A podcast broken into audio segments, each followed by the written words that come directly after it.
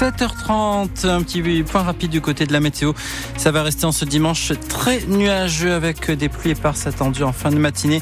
Maximum de 11 degrés. Tous les détails après ce journal. Cholet, les informations avec le Stade de Reims qui doit confirmer cet après-midi au Havre. Après deux défaites, le nul face à Lens la semaine dernière a fait du bien. L'adversaire du jour, le Havre, essaye lui aussi de sortir d'une mauvaise dynamique. Mais la 23e journée de Ligue 1 arrive après une semaine agitée sur le plan médiatique. Alexandre Dabran, l'entraîneur rémois, Will Steele a fait une déclaration surprenante. Je veux rentrer à la maison. La phrase choc sur le site internet anglais et athlétique a pour le moins interpellé. Mercredi, l'entraîneur rémois s'est livré sur ses ambitions, ses envies de voir ailleurs, de rejoindre l'Angleterre, quitte à y entraîner en deuxième division.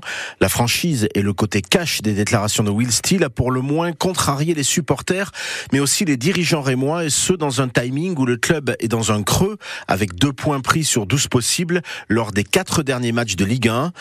Alors vendredi, le directeur général du Stade de Reims, Mathieu Lacour, est venu en conférence de presse d'avant-match pour déminer la semaine médiatique de son entraîneur. Nous, on est un club étape pour les jeunes joueurs, mais on est aussi un club étape pour un jeune coach. Et demain, on sera très fiers si Will peut rejoindre la Première Ligue et peut-être entraîner le club de son rêve qui est West Ham en Première Ligue.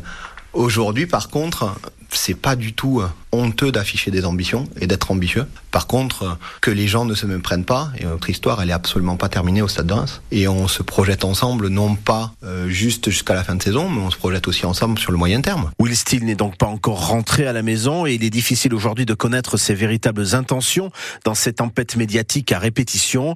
Une chose est sûre, l'entraîneur Raymond est sous contrat avec le Stade de Reims jusqu'en juin 2025. Il faudra donc probablement attendre la fin de cette saison pour savoir s'il ira jusqu'au Le Havre Stade de Reims, coup d'envoi de la rencontre à 15h, ce sera à suivre en direct et en intégralité sur France Bleu Champagne-Ardenne à partir de 14h30. Dans cet avant-match, on reviendra bien évidemment sur le départ de capitaine courage Younis Abdelhamid, quittera le club à la fin de saison.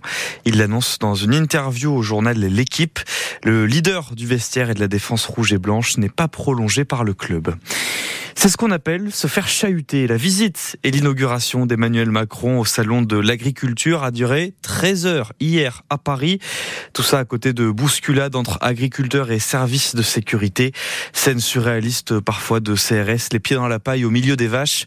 Sur le fond, le président de la République accède à deux revendications, notamment la future fixation d'un prix minimum auquel les agriculteurs vendraient leur viande et autres produits, ainsi que l'agriculture reconnue comme intérêt général majeur. Vous avez tous les détails sur francebleu.fr. À quelques kilomètres de là, quelques kilomètres du salon de l'agriculture, ben c'est la fin d'une longue grève euh, ce matin. La Tour Eiffel ouvre à nouveau ses portes après six jours de grève pour réclamer un meilleur entretien du monument.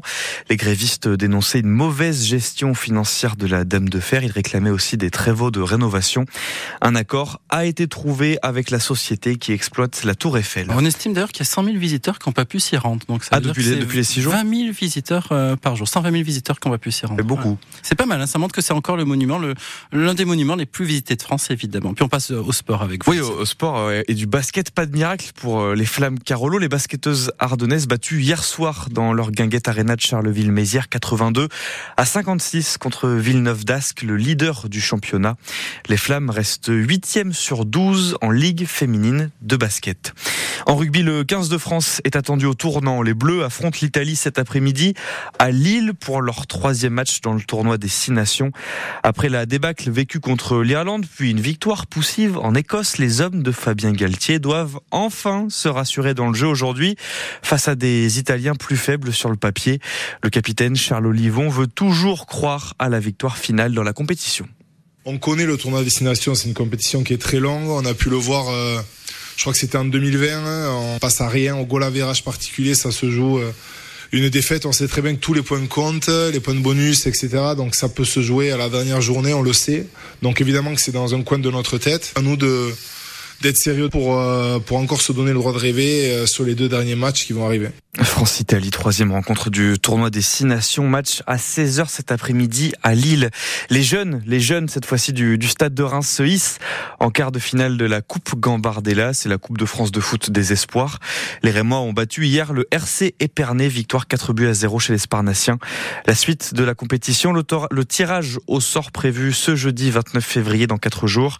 Le match, lui, se jouera le dernier week-end de mars, le 30 ou 31.